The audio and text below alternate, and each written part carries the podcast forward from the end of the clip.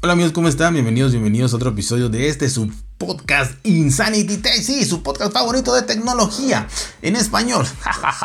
bueno, este, esta es una noticia uh, que vi por ahí que eh, nada más te las voy a contar rápido. Este, que, ¿por qué? Porque no confío mucho en esto. Es como hablar de, benchmark y de todas estas mediciones de potencia y de todo. Y que en la vida real se refleja otra cosa. Porque cada quien hace lo que quiere y cada quien usa el teléfono de diferente manera. Ya les hablaba de, los test de batería. Es dificilísimo. Y ya estuve haciendo, eh, ya estuve haciendo pruebas. Ya estuve haciendo pruebas de verdad. Pruebas este, de horas y horas y horas. Este, digo, yo no grabo nada en video. Pero se las voy a comentar, se las voy a comentar. Sigo afinando y apuntando por ahí por lo difícil que ya les dije el por qué hacía grandes rasgos, pero yo también lo hice con dos teléfonos de los, de los que más se, de los que si buscan eh, en YouTube eh, críticas, revisiones y todo eh, de estos teléfonos son el 99% de, de, los videos que vean, así sean 10 o 100, el 99% les va a decir que la batería es una basura, así basura. Y yo, y yo estoy, estoy demostrando que no es así, así que se los voy a comentar después. Eh, pero bueno, ¿a qué iba con esto? ¿no? Que eh, eh, ya sabemos, ustedes que son expertos en tecnología, esta empresa DxOMark que pues se especializó, se creó, no sé, se especializó en analizar las cámaras de los teléfonos. Repito, son como un benchmark, son como que no te vas a comprar la cámara por lo que diga esto, pero pues sí puede ser una guía. En este caso no lo hago como una guía, sino lo hago por dos cosas. Una, porque esto ha sido un gran negocio, a diferencia de lo que yo pienso, parece ser que sí deja mucho dinero y sí les está yendo bien. Y la primera cosa es que ahora DxOMark eh, se pasó, o se, bueno, se amplió. Yo no lo había visto que lo hacía, a lo mejor lo hacía hace años, me dirán.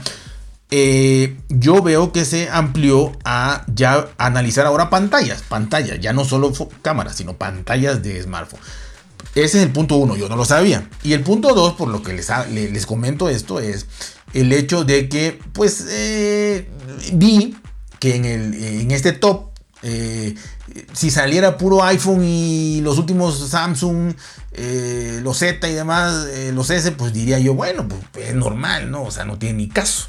Pero como veo teléfonos chinos por todos lados y que cada vez son mejores y van mejorando, eso sí, van subiendo de precio también, ya no son así tan, tan como que eh, como lo, era en un principio, pero bueno, ya lograron entrar al mercado, ya se colaron, con esa estrategia de precio bajo se colaron, ahora la verdad están haciendo las cosas bien, la mayoría, y están aquí, entonces este sería el segundo punto, ¿no? No que te vayas a comprar por todo esto un teléfono, eh, pero pues hay gente que sí, repito, al parecer es, mucha gente sí les hace caso a esto, porque si no, de alguna manera no gastarían dinero y recursos en esto, porque hacen de verdad pues es una empresa y hacen pruebas grandes, análisis, y es una compañía de origen francés, eh, si no me equivoco, y que ya se amplió de las cámaras, eh, del análisis de cámara de teléfono a, la pantalla y resulta ser que también este, al audio, al audio de la, del teléfono, ¿no? De, de, todo esto y a las baterías. Así que cosa que yo no sabía tampoco, pero bueno, ahora vamos con las pantallas,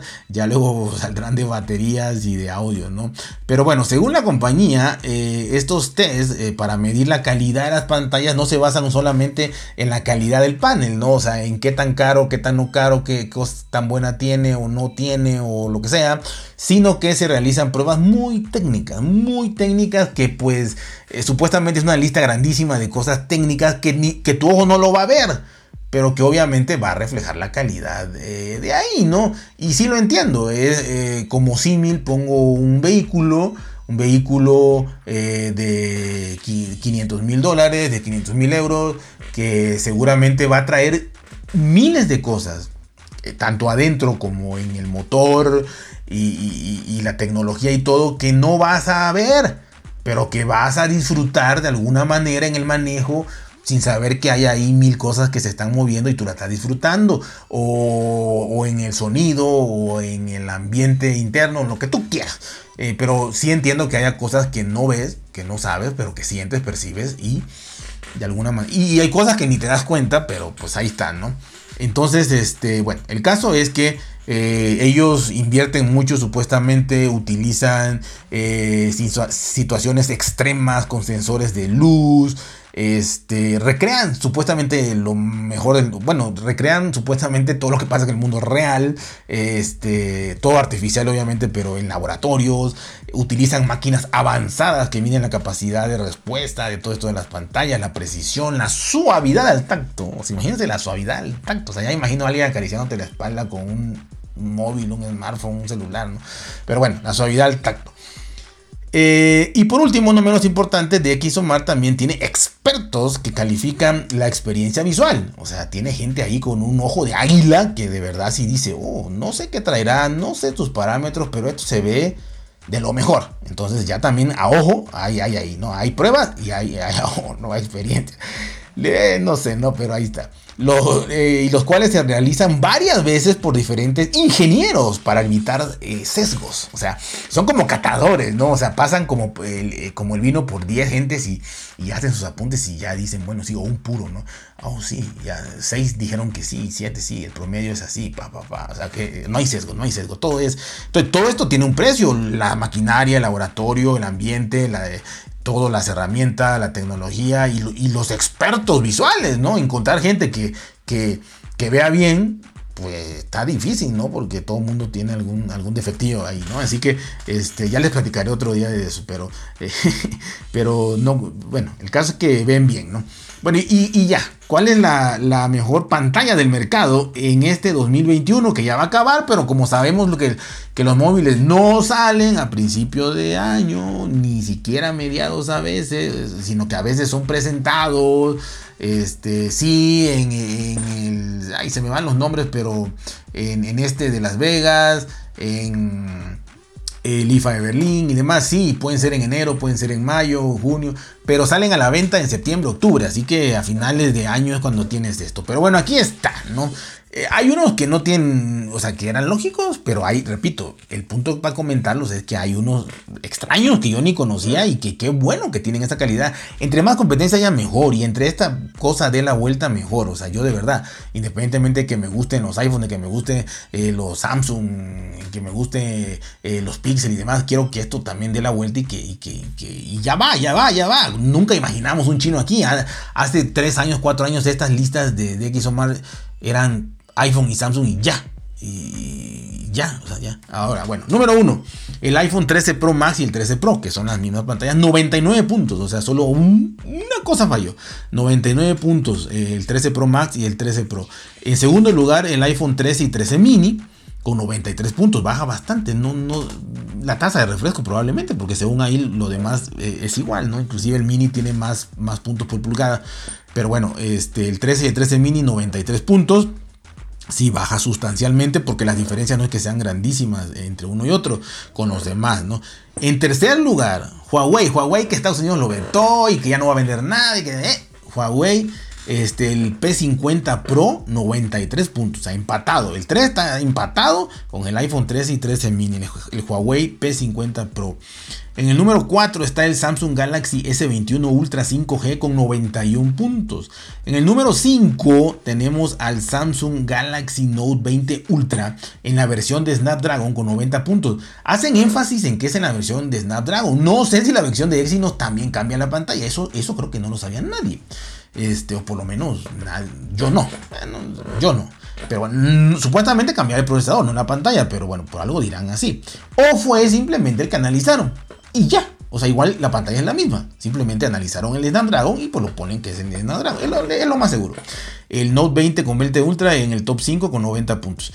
En el número 6 está el OnePlus 9 Pro con 89 puntos empatado en el, con el número 7, que igual es OnePlus 8T con 89 puntos. Y aquí ya tenemos dos empates en estos días, les digo, no son grandes diferencias. Tenemos empates en el segundo lugar, en el tercer lugar, y ahorita en el sexto y séptimo lugar con OnePlus 9 Pro y 8T Pro respectivamente con 89 puntos.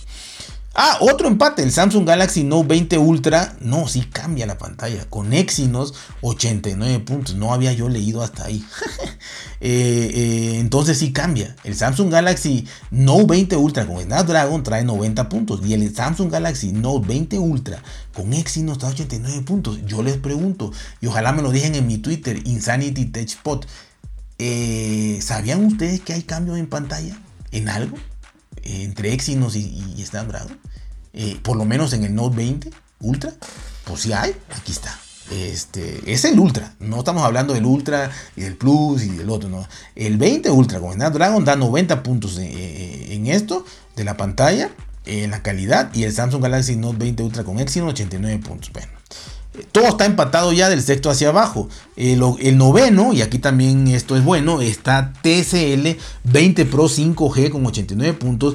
Y el Vivo, y en el número décimo, el Vivo X60 Pro Plus, un nombre muy bonito, con 89 puntos. Así que repito, no hay grande diferencia. La diferencia más grande está entre los mismos iPhone. El 13 Pro Max y el 13 Pro 99 puntos. Y de ahí el 13 y 13 mini con 93 puntos. O sea, ahí está la diferencia más grande.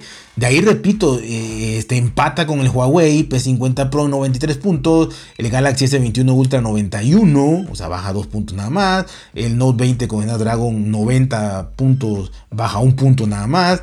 Y de ahí este, 5 empates, el OnePlus 9 Pro, el OnePlus 8.3, el Samsung Galaxy Note 20 con Exynos, el TCL 20 Pro 5G y el Vivo X60 Pro Plus con 89 puntos. O sea, la diferencia es de 1 o 2 puntos del 3 a, de, bueno, del, del, 2, del 2 al 10 la diferencia son 2, 1, 1 o 2 puntos.